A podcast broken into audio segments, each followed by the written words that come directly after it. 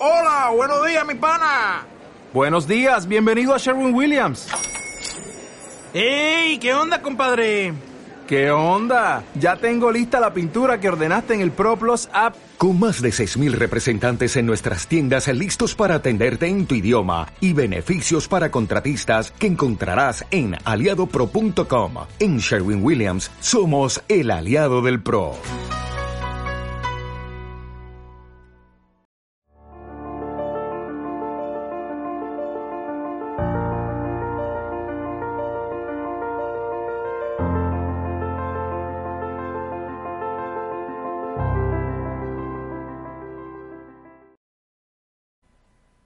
Noches.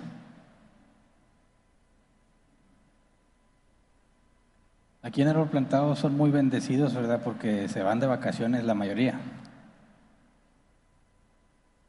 Qué bueno. Sí se ve que hay gente de vacaciones el día de hoy, ¿verdad? Aprovecharon el puente. Bueno, vamos a estudiar el capítulo 21 el día de hoy, es nuestra meta. El capítulo 21 describe las leyes de comportamiento para los sacerdotes, hablando de los sacerdotes comunes, luego el sumo sacerdote, y luego el último del capítulo habla sobre impedimentos para ejercer el sacerdocio. Empezamos entonces con las leyes para los sacerdotes normales, ¿verdad? Levítico 21, versículo 1 al 3. Dice, el Señor le ordenó a Moisés que les dijera a los, a los sacerdotes hijos de Aarón, no se contaminen tocando el cadáver de alguien de su pueblo, excepto en el caso de un pariente cercano, como su madre, su padre, su hijo, su hija, su hermano o una hermana soltera que por no tener marido dependa de él. Cuando dice no se contaminen tocando el cadáver, ya sabíamos, esa era una restricción, ¿verdad? Una regla para todos. Quien tocara el cadáver de persona o animal quedaba ritualmente impuro, ¿verdad? Y tenía que aislarse hasta la noche. Ya en la noche eh, se tenía que bañar y al día siguiente ya podía continuar con sus, eh, sus actividades normales. En este caso, el sumo sacerdote, si se contamina tocando un cadáver, tendría que aislarse y ya no podría prestar servicio, ¿verdad? El sacerdote estaba dedicado a ofrecer los sacrificios a Dios, ¿verdad? El sacerdote servía al pueblo. Si el sacerdote se contaminaba con un cadáver, quedaba impuro y ya no podía servir. De hecho, podemos ver que el enfoque es el servicio. Estas reglas de comportamiento o leyes de comportamiento están enfocadas en que el sacerdote no deje de servir, tiene que estar sirviendo siempre. No debe permitirse cosas eh, que cualquier quizás otro israelita podía hacer, no, no todos los casos, pero algunos sí podía hacer algún israelita, ellos no, porque entonces no podrían ofrecer servicio a Dios.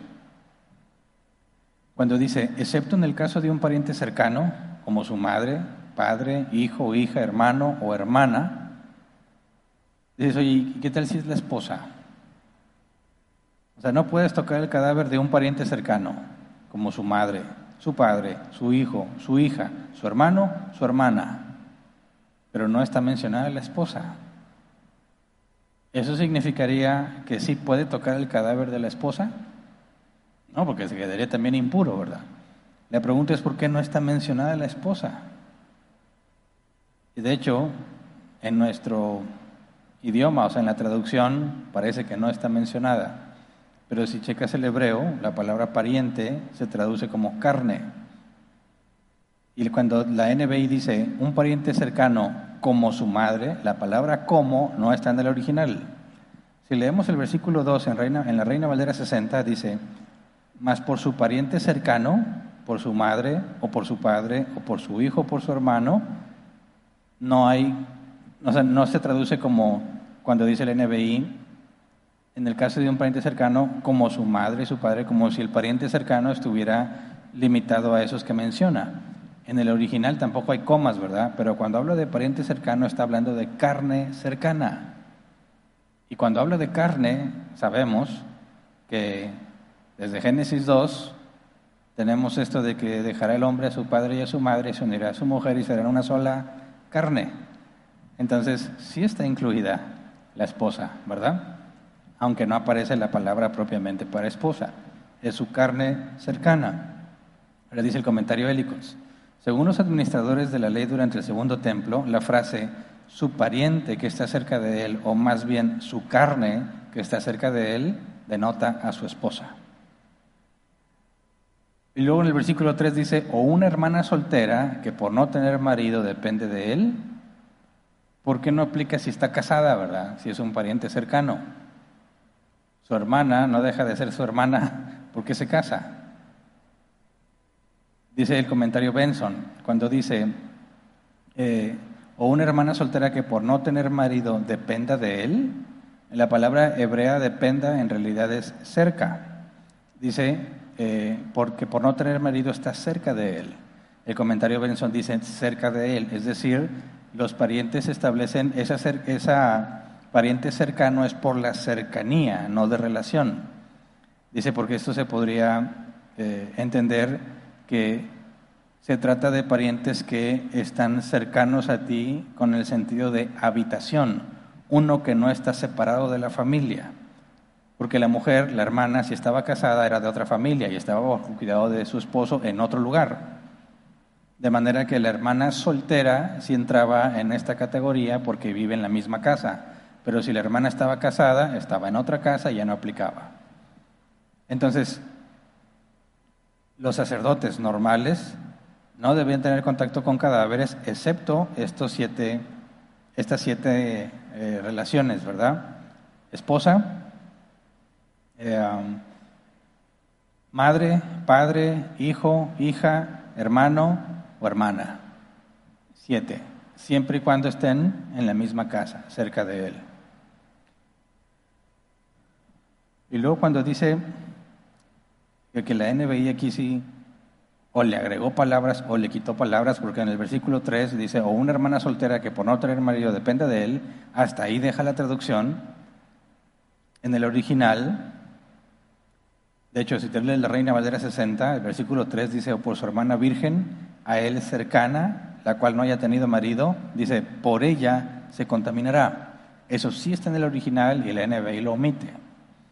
Cuando dice, por ella se, se contaminará, dice el comentario bélico, según los administradores de la ley del segundo templo, el sacerdote no, al sacerdote no solo se le permitía contraer la profanación asistiendo a los funerales de estos siete parientes, sino que estaba obligado a hacerlo. O sea, el sacerdote normal podía entrar al lugar donde había un cadáver, contaminarse con un cadáver, siempre y cuando fueran estos siete parientes, ¿verdad? Pero no era como una opción, sino que se entendió como un mandato. Si el sacerdote está oficiando su servicio a Dios, ¿verdad? Y ofreciendo sacrificios, y le informan que uno de estos siete tipos de parientes muere, estaba obligado a dejar el servicio e ir al funeral de sus parientes. Lo menciono porque cambia en el sumo sacerdote. Pero sigamos, Levítico 21.4. Dice, como jefes de su pueblo no deben hacerse impuros ni contaminarse. ¿Por qué? Además de la pureza ritual, porque no podrían cumplir sus funciones, ¿verdad? Está enfocado en que el sacerdote debe permanecer activo en el servicio. Pero si muere uno de estos siete parientes, tiene que suspender el servicio. Es la única excepción. Luego dice Levítico 21, 5 al 6. Los sacerdotes no se raparán la cabeza, ni se despuntarán la barba, ni se harán heridas en el cuerpo Deben ser santos para su Dios y no profanar su nombre. Son ellos los que presentan al Señor las ofrendas por fuego, que son como el pan de su Dios. Por eso deben ser santos. ¿Y se acuerdan cuando vimos la muerte de Nadab y Abiú? Vinimos a este capítulo y leímos precisamente estos versículos. Cuando dice los sacerdotes no se raparán la cabeza, ni se despuntarán la barba, ni se harán heridas en el cuerpo, se refiere a las manifestaciones eh, de tristeza comunes en aquel tiempo, ¿verdad? La manera en que manifestaban el duelo. Y cuando habla de hacerse heridas en el cuerpo, hablaba de prácticas paganas que estaban prohibidas y las leímos en el capítulo 19. Levítico 19, 28 dice, no se hagan heridas en el cuerpo por causa de los muertos, ni tatuajes en la piel, yo soy el Señor. Entonces al sacerdote le dice, ok, muere uno de tus familiares o cualquier persona, si son estos siete parientes, puedes ir. Suspendes tu servicio y estás obligado a ir. Pero no puedes hacer lo que la gente hace para manifestar la tristeza. Mucho menos hacerlo como los paganos, ¿verdad? Dice el comentario de Licos. Sin embargo, la expresión natural del dolor que los sacerdotes debían manifestar por los parientes difuntos antes mencionados no, debía manifestarse en las prácticas que desfiguraban su apariencia corporal y que prevalecían entre otras naciones de la antigüedad en relación a las ceremonias funerales. el sacerdote sí manifestaba tristeza, pero no podía hacerlo como la gente, mucho menos como los paganos. ¿Por qué? ¿Qué, qué tiene que ver esto? Más adelante sacamos una conclusión. Dice el versículo 8, deben de ser santos para su Dios y no profanar su nombre. Ah, ahí está la respuesta, ¿verdad?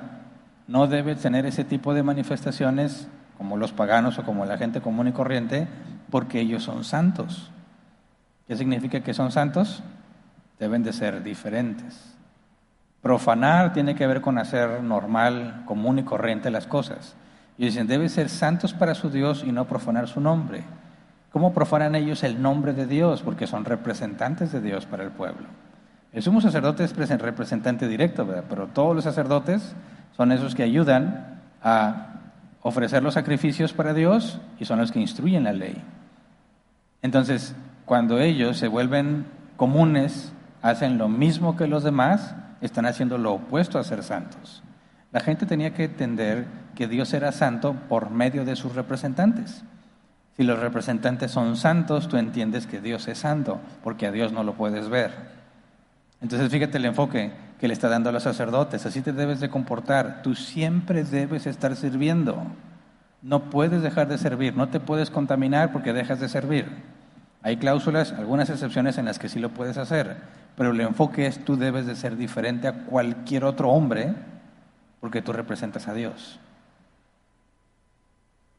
Cuando dice, son ellos los que presentan al Señor las ofrendas por fuego, que son como el pan de su Dios, por eso deben de ser santos, cuando dice que son como el pan de su Dios, dice el comentario Benson, es decir, el pan de la proposición, o más bien todas las demás ofrendas, además de los holocaustos que se llamaban pan, porque comúnmente se le llamaba pan a todo tipo de alimento. Tendríamos una referencia cuando Jesús dijo, no solo de pan vivirá el hombre, sino de toda palabra que sale de la boca de Dios. Ah, está diciendo que nada más comía pan, no, sino que se entendía hablar del pan era como decir comida. Entonces dice, son como el pan de su Dios, es como si fuese la comida de Dios, porque se acuerdan que los sacerdotes al comer de la misma de los mismos sacrificios estaban entrando en comunión con Dios, ¿verdad? Se servían de la mesa del Señor. No que Dios coma, ¿verdad? O que Dios necesite comida, sino que esa era la comida que le correspondía a Dios, de la cual los sacerdotes tomaban parte, porque de los sacrificios a Dios, ¿se acuerdan que había reglas para leyes para tomar ciertas partes? Dice, esos son para Dios, pero Dios se lo ha dado a los sacerdotes. Entonces, ellos son los que ofrecen todo esto, como si fuese el pan de Dios, la comida de Dios que Dios le dio a los sacerdotes. Y puesto que ellos son los que se encargan de eso, deben de ser diferentes a todos los hombres. Levítico 21, 7 al 8. Ningún sacerdote se casará con una prostituta, ni con una divorciada, ni con una mujer que no sea virgen, porque está consagrado a su Dios Considéralo santo porque Él ofrece el pan de tu Dios. Santo será para ti porque santo soy yo, el Señor, que lo santificó a ustedes. Ahora, ¿por qué? No se debe casar con ninguna prostituta, ni con divorciada, ni con una mujer que no sea virgen. Este, este, estos tres tipos de mujeres que tienen en común. La inmoralidad sexual, ¿verdad? Y es bueno, pero la divorciada, Jesús mismo dijo, cuando le preguntaron sobre el divorcio, que Moisés les permitió divorciarse por cualquier cosa, ¿verdad? Dice, más en el principio no era así, ¿verdad? Salvo por causa, por causa de inmoralidad sexual, no se puede divorciar. Entonces, dentro del divorcio estaba incluido la inmoralidad sexual. Y Jesús dijo, esa es la única causa o razón permitida para el divorcio. Pero Moisés les dio chance de divorciarse por cualquier cosa, por la dureza de su corazón. Entonces, si consideramos en la esencia el verdadero propósito del matrimonio, solo se puede deshacer o solo se puede divorciar si hay inmoralidad sexual. Entonces, sí está incluida la divorciada en la lista de mujeres inmorales, pero como se podían divorciar por cualquier cosa, De hecho, cuando tú lees el original, la palabra es repudiada. el hombre que repudió a una mujer, el sacerdote no podía casarse con ella. Dice el comentario de Matthew Pulse, aunque la divorciada no haya sido repudiada por adulterio, sino por causas leves, por culpa del marido, aunque la mujer fuera de todo inocente y libre, al casarse con ella alguna mancha le dejaría. ¿A qué se refiere? A que la reputación del sacerdote era cuestionada, puesto que no se sabía exactamente la causa por la cual la mujer había sido repudiada. Y si había sido repudiada, podría haber sido por inmoralidad. Entonces se prohíbe que el sacerdote se case con una divorciada para afectar, para evitar que afecte su reputación por las múltiples causas del divorcio. Entonces dice, oye, pero no fue una causa leve. Dice, sí, tú lo sabes, pero ¿cómo le explicas a todo mundo cuando se entera que el sacerdote se casó con una mujer repudiada, sabiendo que puede haber comportamiento inmoral, en una repudiada? En pocas palabras, está prohibiendo el yugo desigual. Ante la posibilidad del divorcio por la inmoralidad sexual, se prohíbe el divorcio. Dice el comentario Hélicos, la mujer de un extranjero o de un cautivo liberado estaba prohibida al sacerdote, tampoco se podía casar con una mujer extranjera. Dice, cuando una ciudad era sitiada y tomada por el enemigo, todas las esposas de los sacerdotes debían divorciarse de ellos por temor a que sufrieran violencia.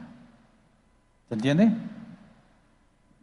Puesto que el sacerdote no podía casarse con una mujer que no fuese virgen, cualquier mujer que, que haya fornicado, para empezar, hubiera muerto, ¿verdad? Porque la pena aplicada para la fornicación y el adulterio es la pena de muerte. Pero si por alguna razón hubo impunidad y esa mujer no murió, no se puede casar con él.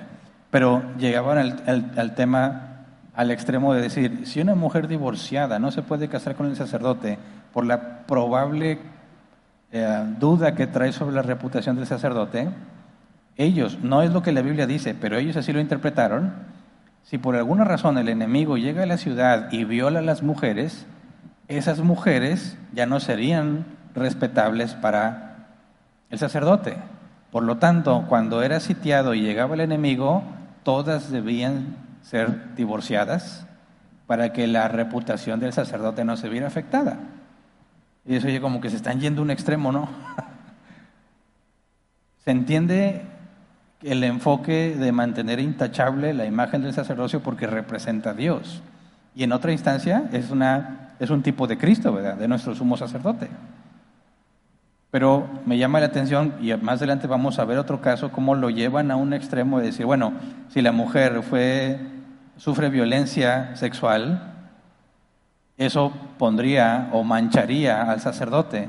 Así que si el enemigo llega, divorcienlas a todas, por si les hacen eso, no le afecta al sacerdote, me parece que están exagerando, ¿verdad?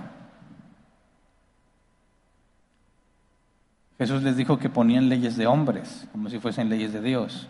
Y se vuelve complicado a la hora que lo empiezas a interpretar hasta dónde debe ser el límite. Pero así es como lo aplicaban ellos. Levítico 21.9 dice, la hija de un sacerdote que se hace prostituta se profana a sí misma y profana a su padre. Deberá ser quemada viva. Dices, oye, qué, qué estricta. O sea, no hay misericordia para la mujer que hace eso. Dice el comentario de Licot. Este estatuto, según los administradores de la ley durante el segundo templo, se aplicaba solo a las hijas prometidas y casadas. Por lo tanto, la antigua versión caldea lo traduce a su hija prometida. Y es bueno, y si es soltera, entonces sí, se podía, ¿o dice el comentario Benson, cuando dice, que la hija de un sacerdote que se, se hace prostituta se profana a sí misma y a su padre, en la parte dice profana a su padre, el comentario Benson dice expone su persona y oficio, eh, en consecuencia también a la religión, al desprecio. Es el enfoque que están diciendo es, si un sacerdote tiene una hija prostituta, es ¿por qué tendría una hija prostituta? Si él es el sacerdote y esa hija está bajo su autoridad. ¿Por qué pasaría eso? Por eso lo que dicen no, es que se entiende una hija casada o ya prometida que ya no está bajo su responsabilidad, sino la responsabilidad del esposo. Y si estando fuera de su autoridad se prostituye, debe de ser quemada viva en el sentido de que está afectando al sacerdote. Dices, a ver, ¿hay que quemar a la muchacha porque afecta la reputación del sacerdote? No. Levítico 20:10. Esa era una ley para todos, ¿verdad? Si alguien comete adulterio con la mujer de su prójimo, tanto el adúltero como la adúltera serán condenados a muerte. Entonces, no, no es de que, ah, te prostituiste y manchaste la reputación del sacerdote, mátela. No. La fornicación o el adulterio, lo que haría una prostituta, era penado con la muerte. Pero no sé si se acuerdan, cuando vimos este capítulo la semana pasada, decían que durante los que administraban la ley en el segundo templo, decían, si no se especifica la forma en la que debe de morir, se asumía estrangulamiento. Entonces, ¿cuál sería la diferencia si esta mujer que se le debe aplicar la pena capital, qué, qué diferencia hay si es hija de un sacerdote? Que debía aplicarse la pena capital, pero por medio de fuego. En lugar de estrangulada, moría quemada viva.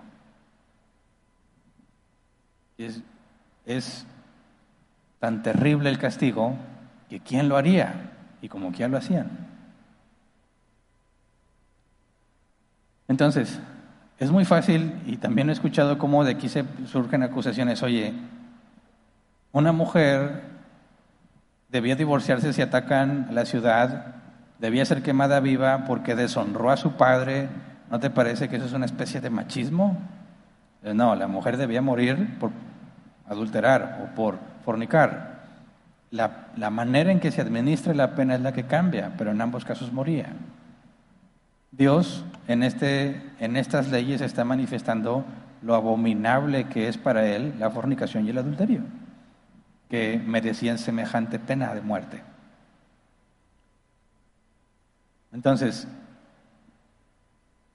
se se dice, la hija que se prostituye, ¿verdad? Debe morir. Dice, ¿y el hombre? También, ya lo leímos en Levítico 20:10, los dos deben de morir. Pero no se especifica que el hombre muera quemado vivo, ¿no? Pero entonces moría por estrangulamiento según lo que habían interpretado ellos. El punto es que los dos debían de morir, aunque nada más está mencionada la hija, pero como está relacionada con el sacerdote, la forma en la que se administra la pena de muerte cambia, se vuelve más aterradora, ¿verdad?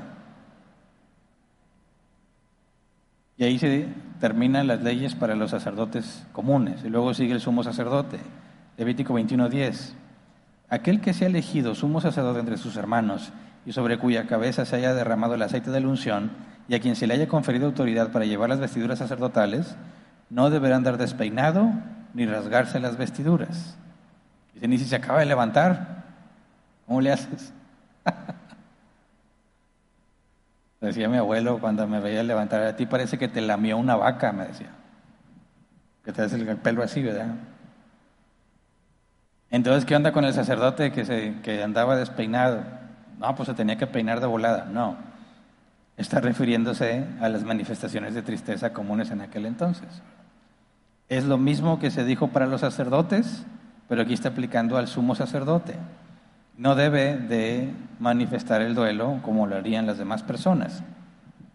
Dice el comentario de Helicots, sosteniendo esta alta posición, o sea, el sumo sacerdote, y siendo el intercesor entre Dios y el hombre, tales expresiones externas de dolor podrían inducir a aquellos en cuyo favor él ministra en el santuario a creer que de ese modo impugna la justicia del juicio divino.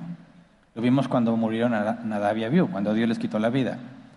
Si ellos manifestaban dolor y lloraban y se lamentaban, implicaría que están en desacuerdo con lo que Dios hizo. Porque cuando Dios los mató, era justo que murieran por su atrevimiento, ¿verdad? Por su desobediencia. Entonces, el sacerdote común podía ir al funeral de estos siete tipos de parientes mencionados, pero el sumo sacerdote no podía hacerlo. Versículo 11. No entrará en ningún lugar donde haya un cadáver. No deberá contaminarse ni siquiera por su padre o por su madre. Entonces la prohibición para el sumo sacerdote era más estricta. No importa quién se muera, no puedes estar en el mismo lugar donde hay un cadáver. ¿Por qué? Dice el versículo 12, no saldrá del santuario para no profanar el santuario de su Dios porque ha sido consagrado mediante el aceite de la unción divina, yo soy el Señor. ¿Qué significa eso? No hay ninguna excepción para que el sumo sacerdote deje de servir. No es que está prohibido que experimente dolor, es que bajo ninguna circunstancia debe suspender su servicio a Dios. Y ahí está poniendo Dios el énfasis en la importancia del sumo sacerdote para los hombres, que no importa cuán profundo sea el dolor, no debe dejar de servir y de interceder por los hombres.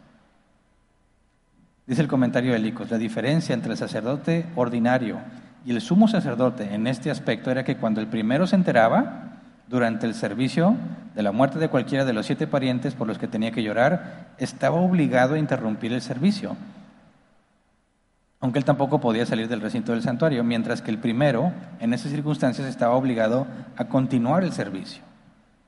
Es decir, el sacerdote normal, al hacerse, eh, al manifestar su dolor por estos siete tipos de parientes, si no dejaba de servir, pecaba. Dios lo consideraba incorrecto. Pero el sumo sacerdote, si alguien moría y él dejaba de servir, a él era pecado eso.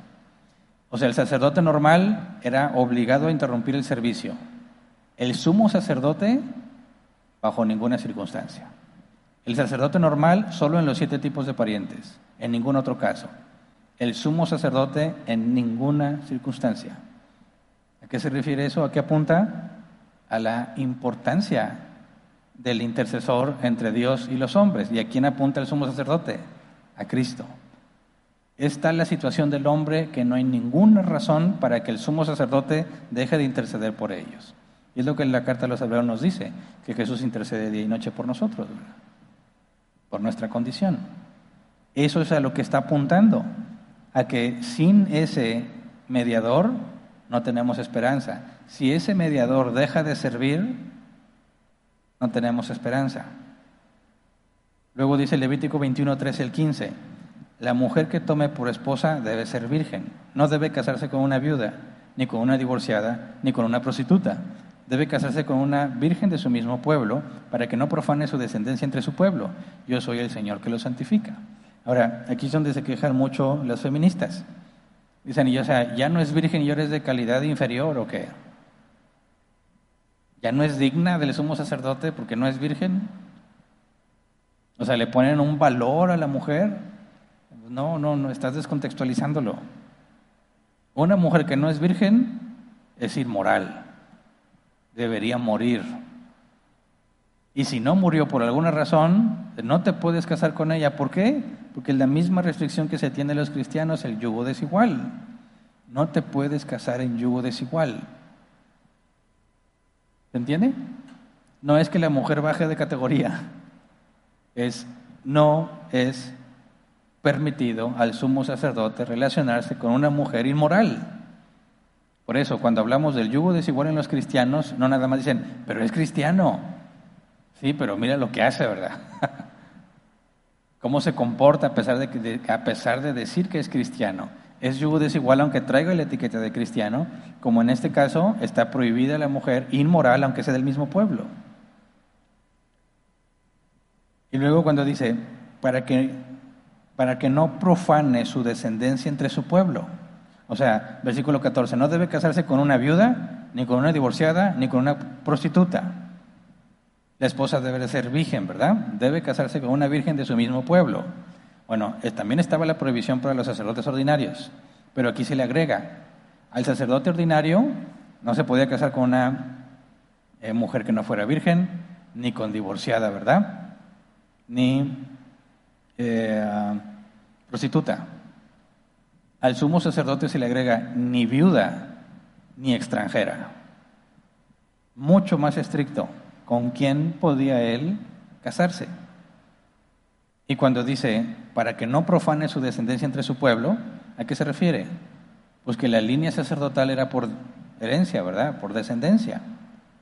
Si un sacerdote se involucraba con una mujer de ese tipo, sus hijos tampoco deberían servir en el santuario porque su padre está en rebeldía, ¿verdad?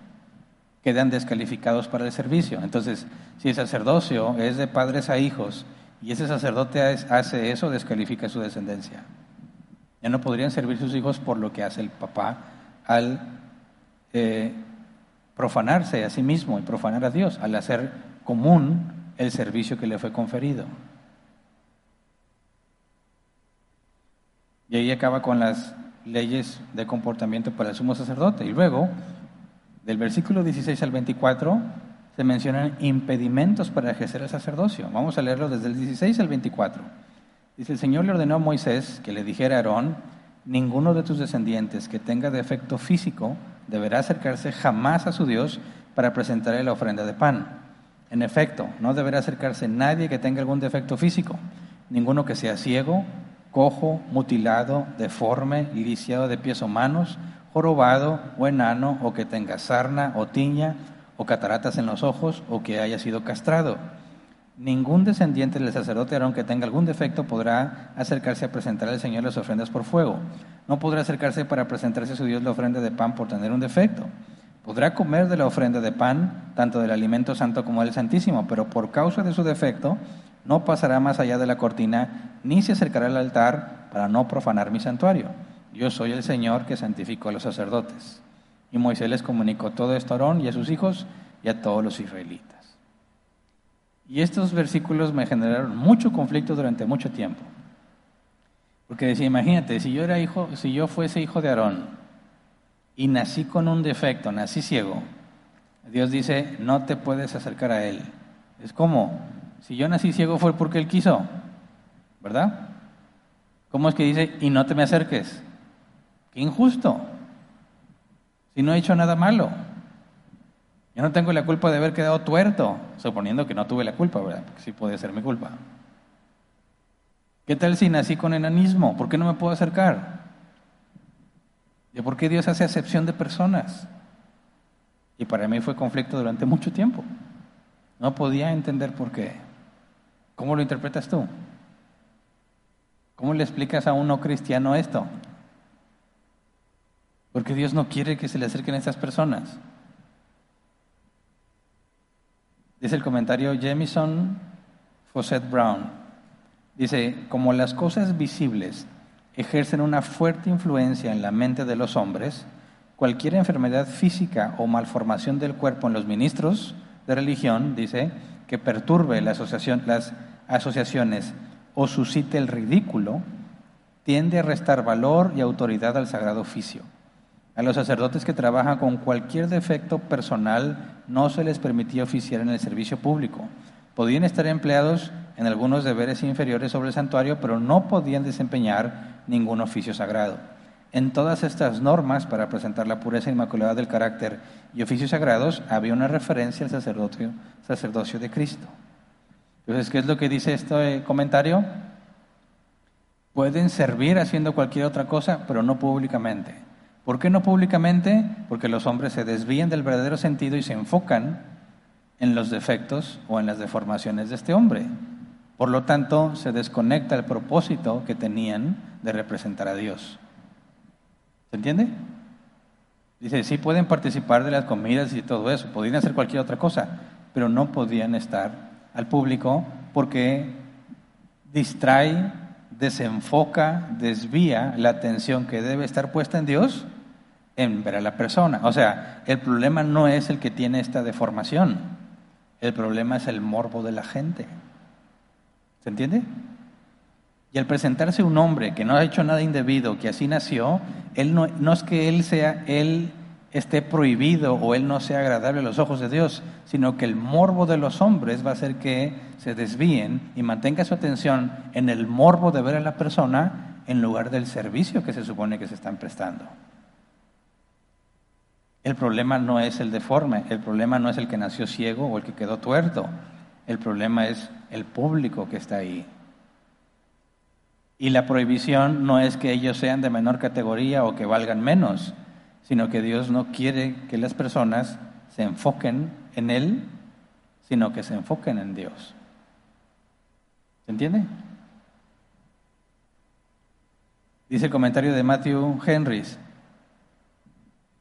Nuestras enfermedades corporales, bendito sea Dios, no pueden excluirnos ahora de su servicio, de esos privilegios o de su gloria celestial.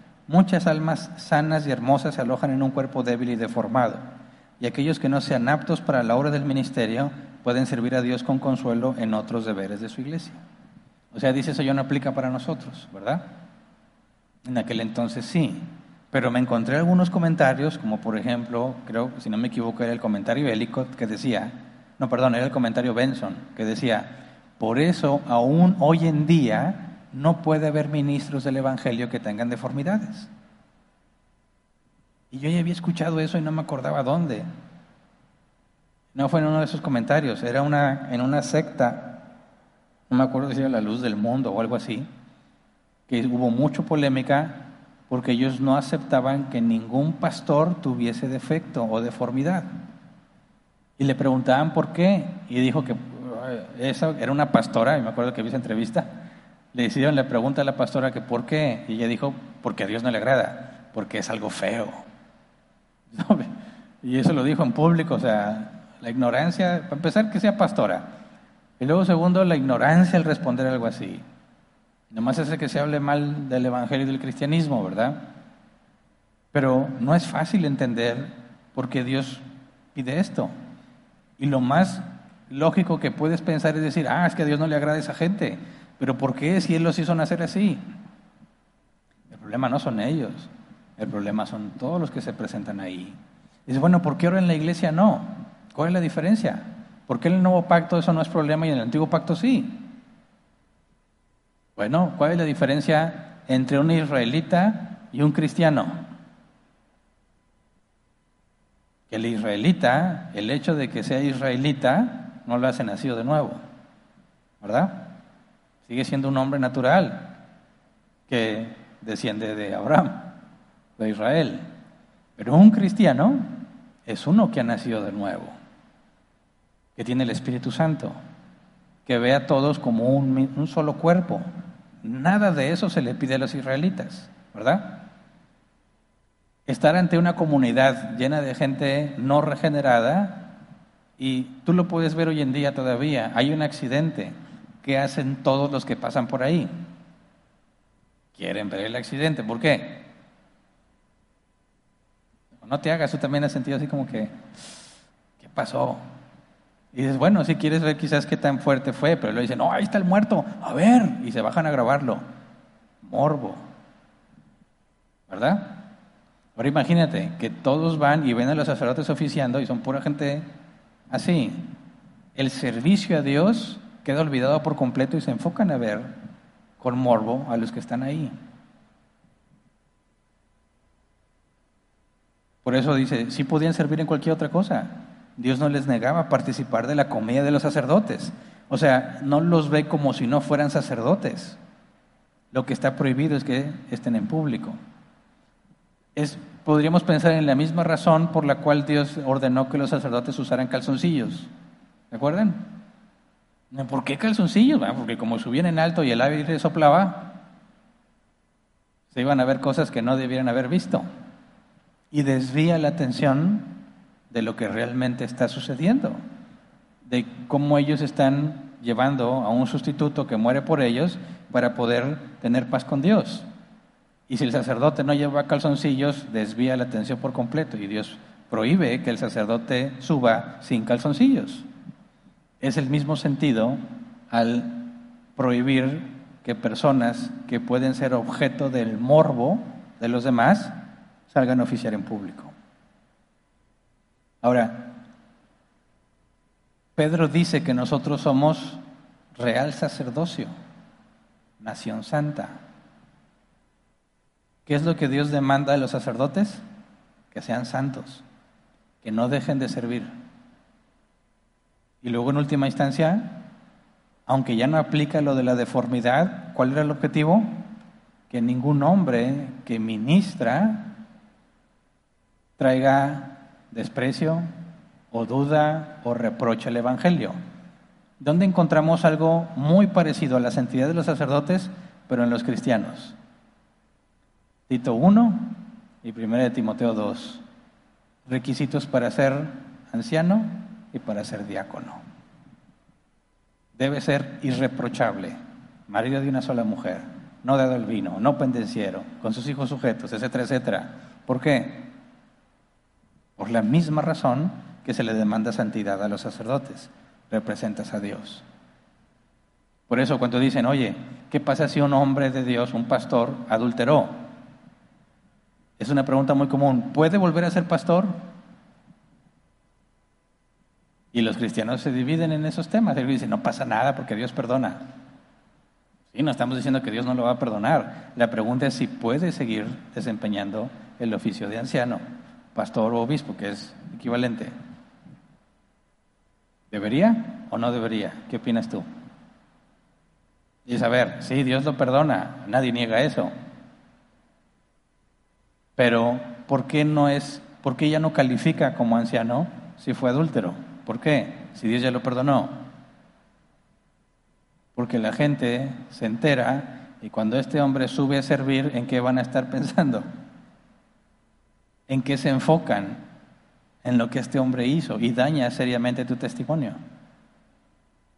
Y cuando alguien hace algo de ese tipo, que incluso es, no es tolerable entre los gentiles, y luego lo pones a dirigir el pueblo de Dios, tú mismo estás haciendo que el enfoque esté en la reputación de ese hombre, que mancha su servicio a Dios porque la gente lo puede acusar y él no lo puede negar.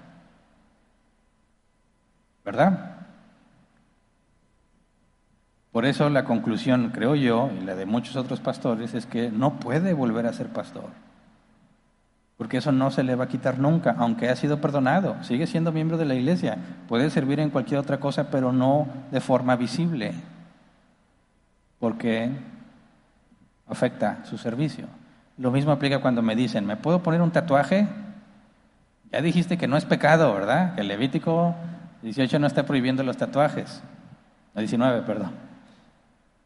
Así, no, no están prohibidos, pero afecta a tu ministerio. ¿Por qué? Porque siguen viéndose como cosas de delincuentes, ¿verdad? Y si dice Juan 3:16, es lo mismo, en nuestra cultura sigue asociándose a la delincuencia.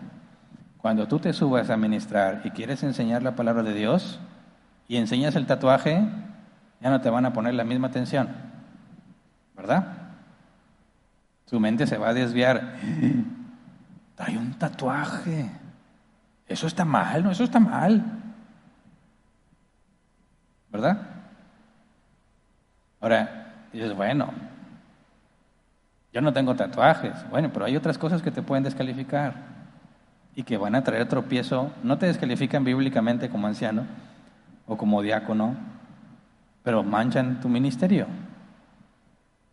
hacer cosas que resultan para los, incluso para los débiles en la fe, cosas que se supone que los cristianos no hacen.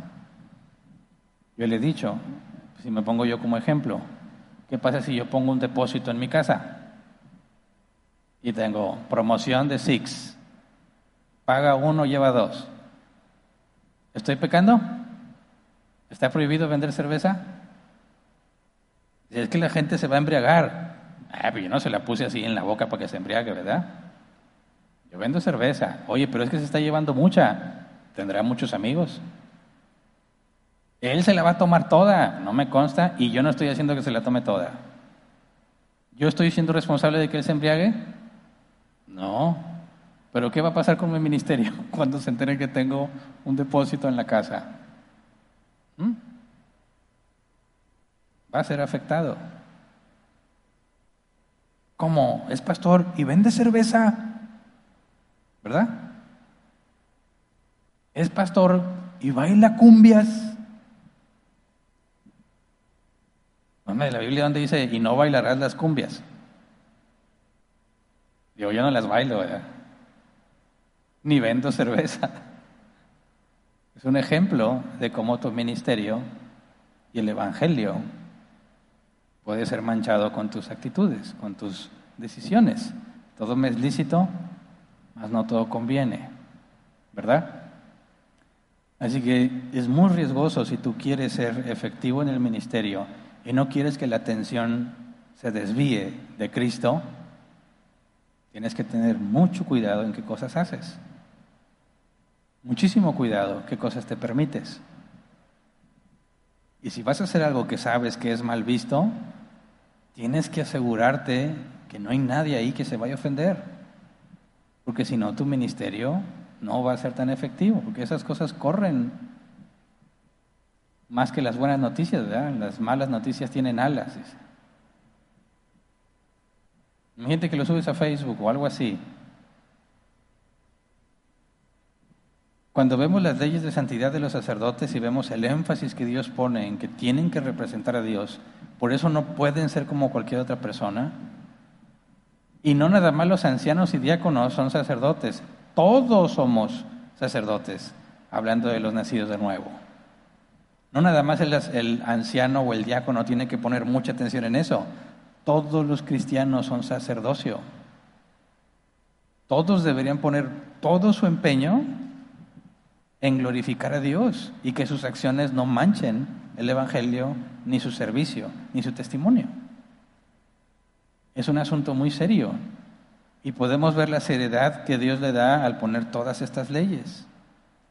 Y si tú vas a hacer algo que puede distraer a las personas en el momento en que sirvas, llámese tatuajes, llámese videos, llámese cosas que pongan en duda tu cristianismo, tú solo te estás metiendo en problemas. Y si resultara tan llamativo lo que hiciste, posiblemente podrías quedar descalificado del obispado y del diaconado, porque el hombre de Dios debe ser irreprensible. Entonces ah, eso es legalismo. No, estás hablando de los representantes de Dios. Lo que el mundo ve de ti lo deduce como de todos los cristianos. Por eso cuando alguien comete una falta grave dice, uy, ¿eso que es cristiano? ¿Verdad? No dicen, él se equivocó, dicen, es cristiano. Se supone que es cristiano y hizo eso, por mentiras. La religión está hecha para manipular a la gente. No, ni siquiera es un razonamiento válido, pero así piensa la gente. Y si tú lo haces consciente de que eso puede pasar, pues es un serio pecado, ¿no crees?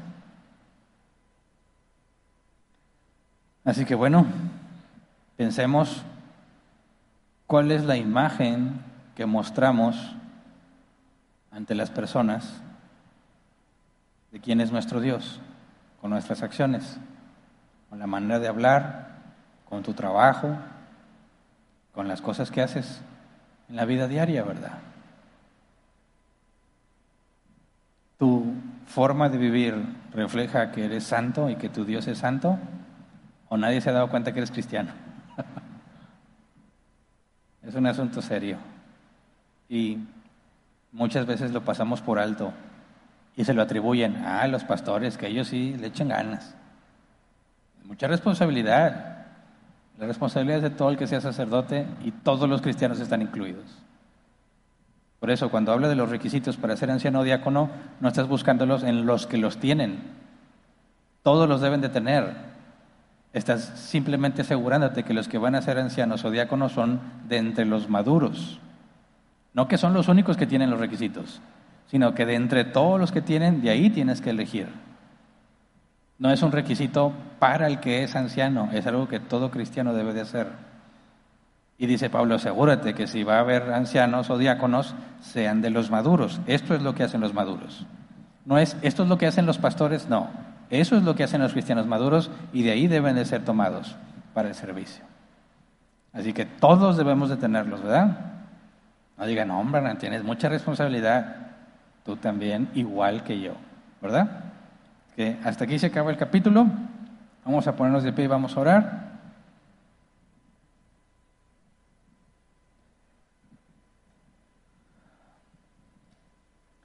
No sé ustedes, pero estudiar Levítico a profundidad me abre mucho el entendimiento para comprender cómo es que en el Nuevo Testamento hay cosas muy similares, ¿verdad? Que Jesús no dijo. No está registrado que Jesús les dijera, estos son los requisitos para ancianos y para diáconos, ¿verdad? Pero Pablo y los apóstoles sabían que había ancianos, debía haber ancianos, y que debían tener requisitos. ¿Y cómo lo sabían o cómo lo dedujeron? Porque Dios ya lo había especificado para los sacerdotes. ¿Me explico? No es que los apóstoles estuvieran así un día y Dios les dijera, tengo una nueva revelación, tienes que ponerle requisitos a los que sirven, a los que lideran a los cristianos, al pueblo. No, eso es algo que Dios ya había revelado desde la ley de Moisés. Y lo mismo que cuando dijeron, vamos a instituir diáconos. ¿De dónde salió eso? Jesús no dijo, van a poner diáconos en estas circunstancias. ¿No se lo tienes desde Moisés?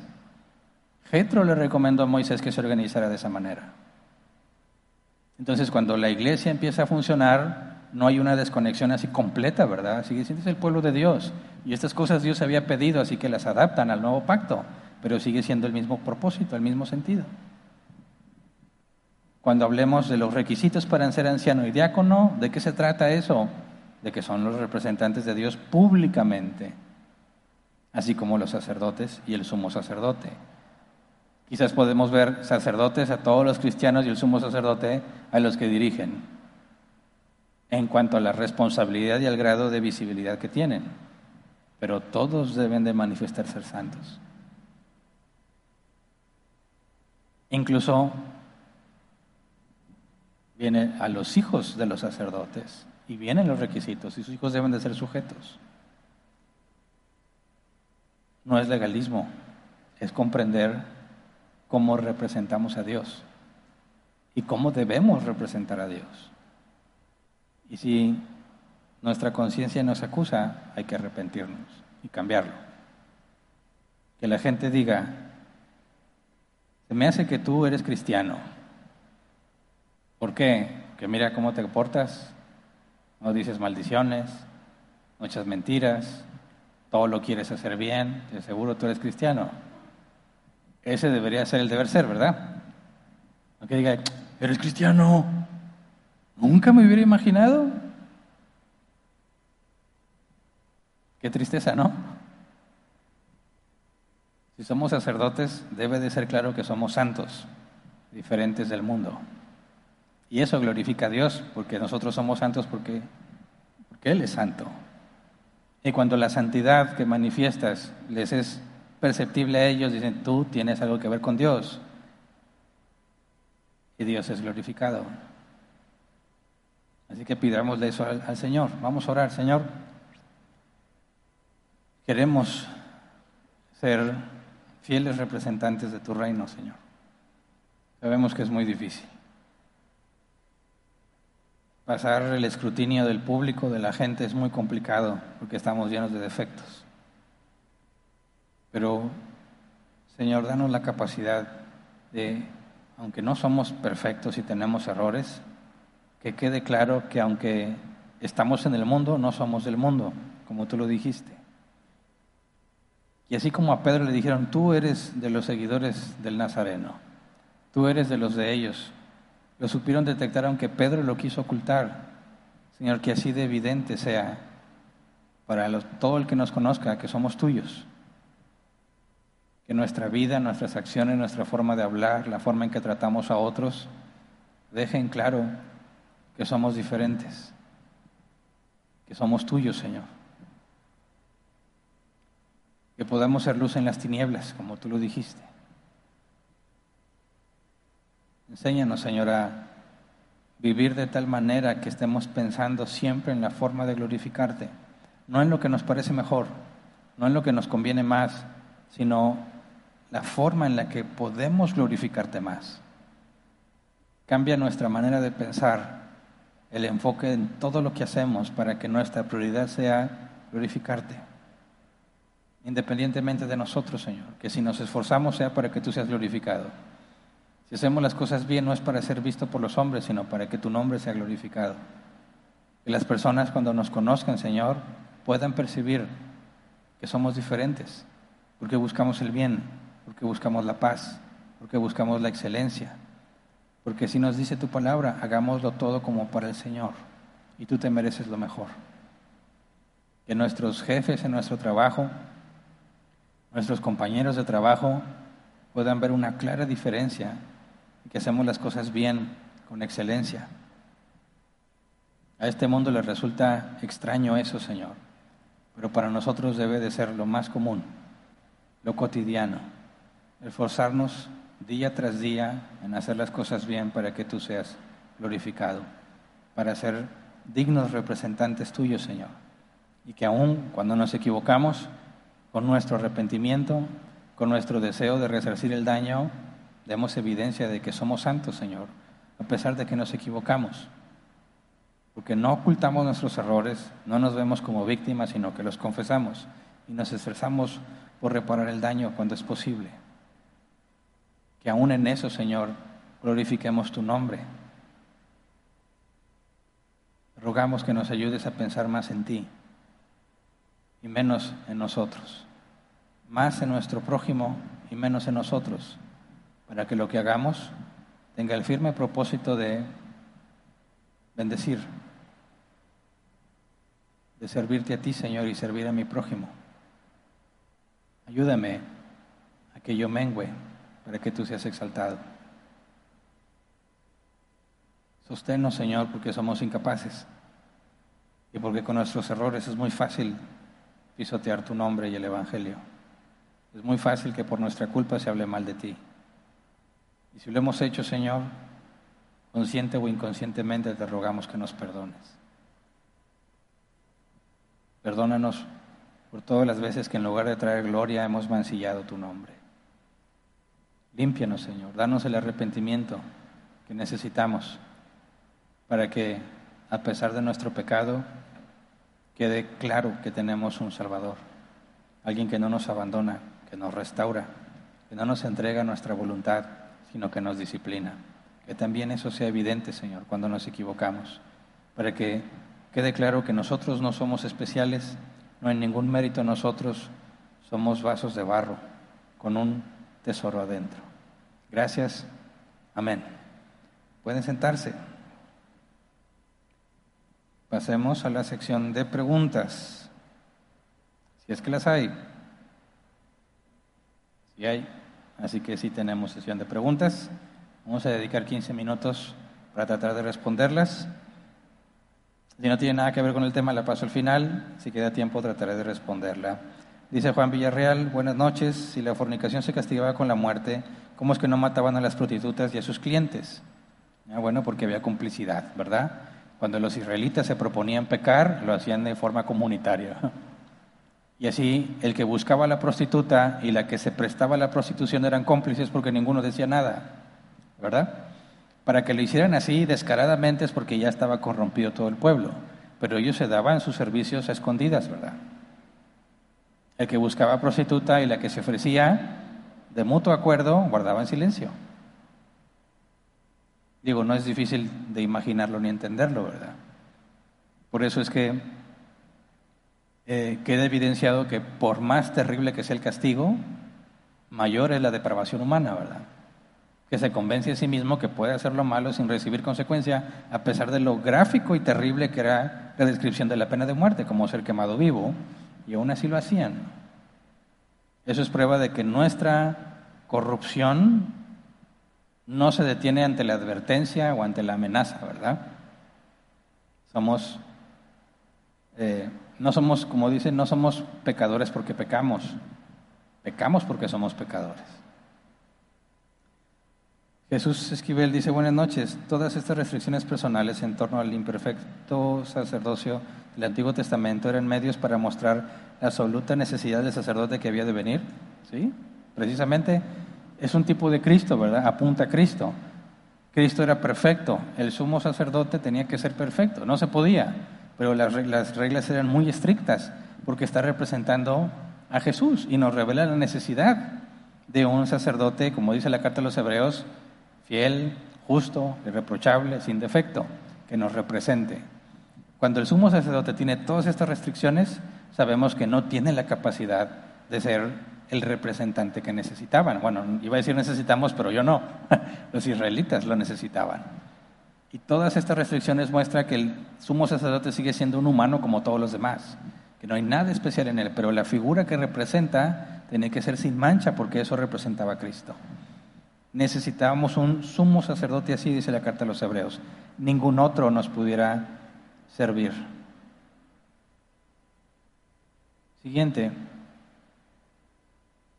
Blanca Solórzano, buenas tardes, pastor. Los católicos, según imitan a los sacerdotes del Antiguo Testamento, por eso le llaman sacerdotes. ¿Pero dónde sacaron que ellos no pueden casarse si en el Antiguo Testamento sí lo hacían? Pues acuérdate que los católicos romanos tienen como autoridad lo que dice la Biblia, lo que dice la tradición y lo que dice el magisterio, incluyendo el Papa. Y no les importa que entre ellos se contradigan. Si la Biblia dice hay un solo mediador entre Dios y los hombres, Jesucristo hombre, y luego un Papa dice María también es mediadora, los católicos romanos dicen las dos cosas, aunque son mutuamente excluyentes, ¿verdad? Tienen que dejar de ser racionales hacer a un lado la lógica para mantener lo que dice el magisterio, lo que dice la tradición y lo que dice la Biblia como si fuese todo verdad, porque se contradicen entre sí.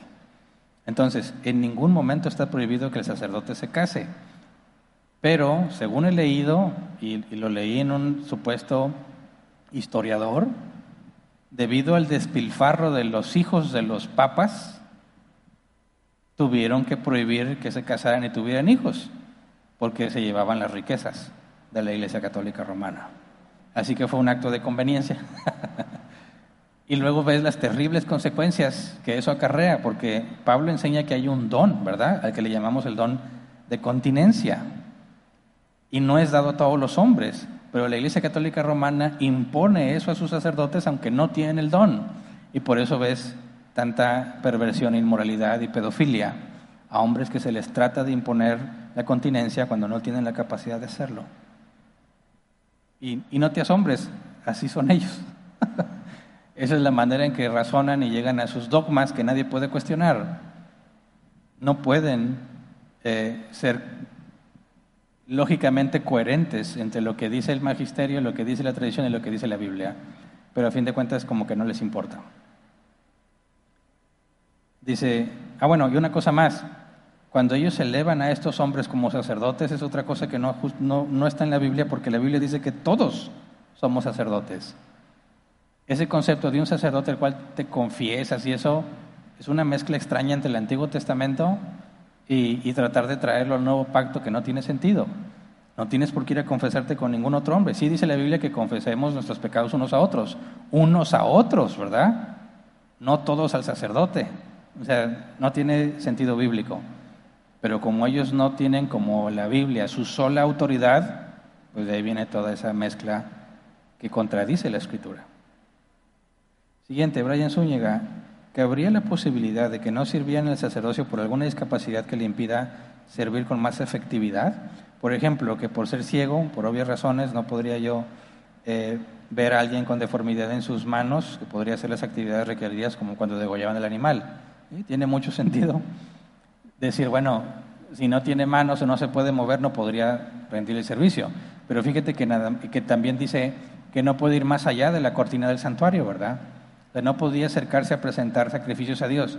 Ponle que eh, si pensaras, el que no tiene manos o el que no se puede mover queda descalificado. Ok, pero un tuerto o un enano, ahí no aplica, ¿verdad? No podrías decir, bueno, es que a lo mejor no alcanza el altar, no, ¿verdad? Te fijas que no es propiamente que no son aptos para el servicio, sino que es algo más, ¿verdad? Porque cuando consideras todos los casos, está hablando de personas que sí podrían mantener el servicio público, pero como quiera Dios no permite que lo hagan. De manera que no puedes concluir que es la practicidad en la, en la prohibición. Siguiente, Blanca Solórzano, pero una pregunta, ¿no sería una piedra de tropiezo para los que venden cerveza? O incluso estaría mal que uno le compre cerveza o que uno lo mande a comprar cerveza, ¿no estaría uno pecando por ser piedra de tropiezo? Ah, por hacer tropezar el débil, sí, pero no por consumir cerveza, ni por comprar cerveza. Mira, yo sufrí mucho cuando una vez Verónica quería hacer una receta de unos camarones y llevaban cerveza. No tenemos cerveza, hay que ir a comprarla. ¿Y quién la va a comprar?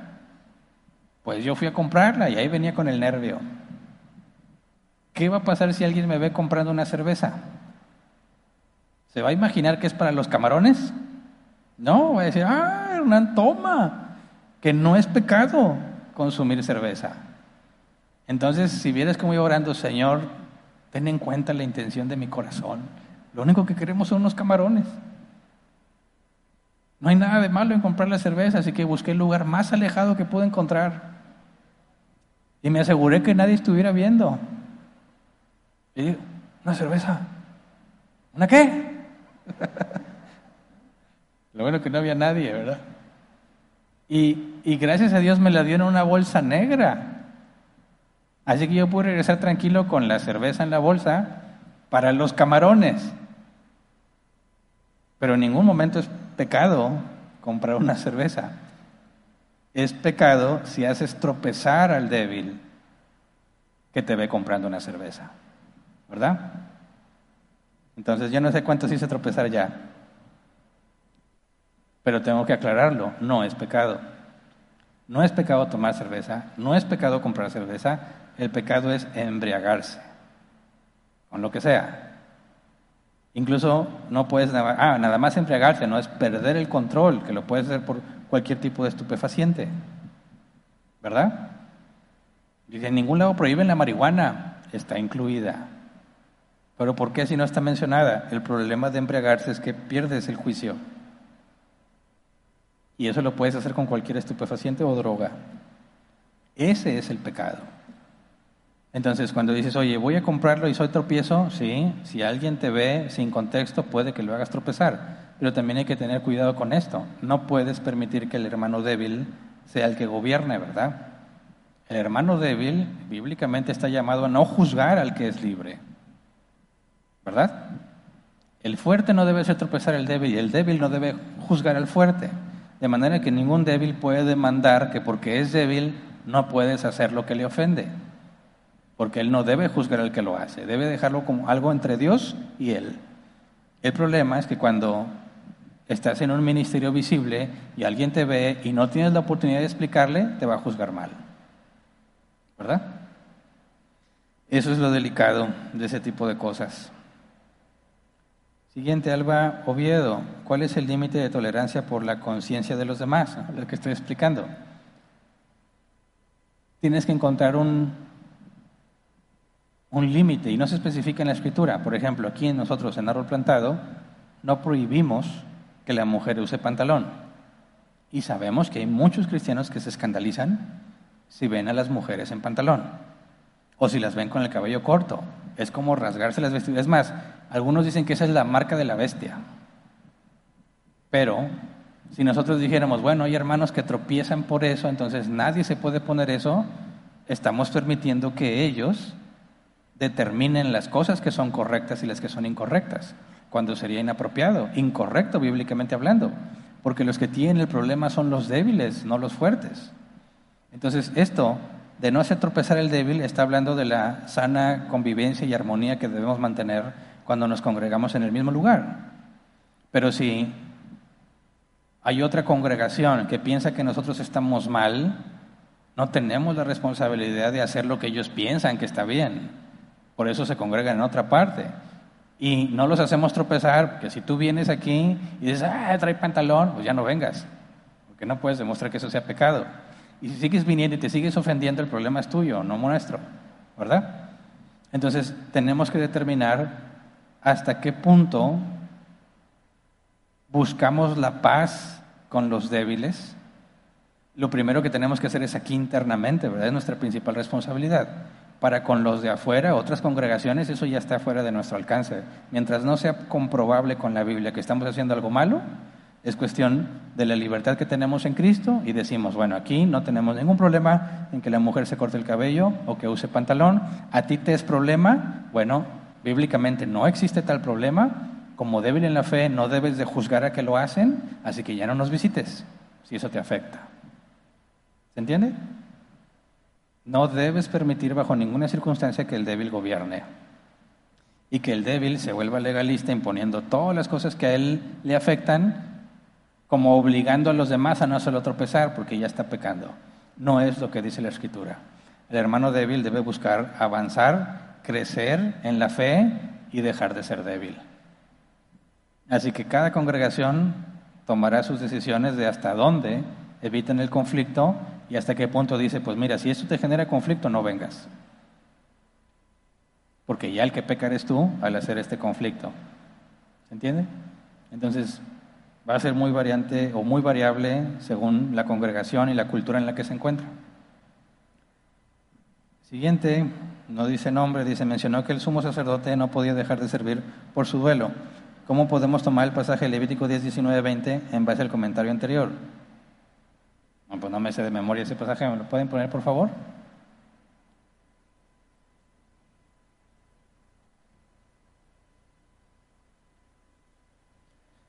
Levítico 10, 19 y 20.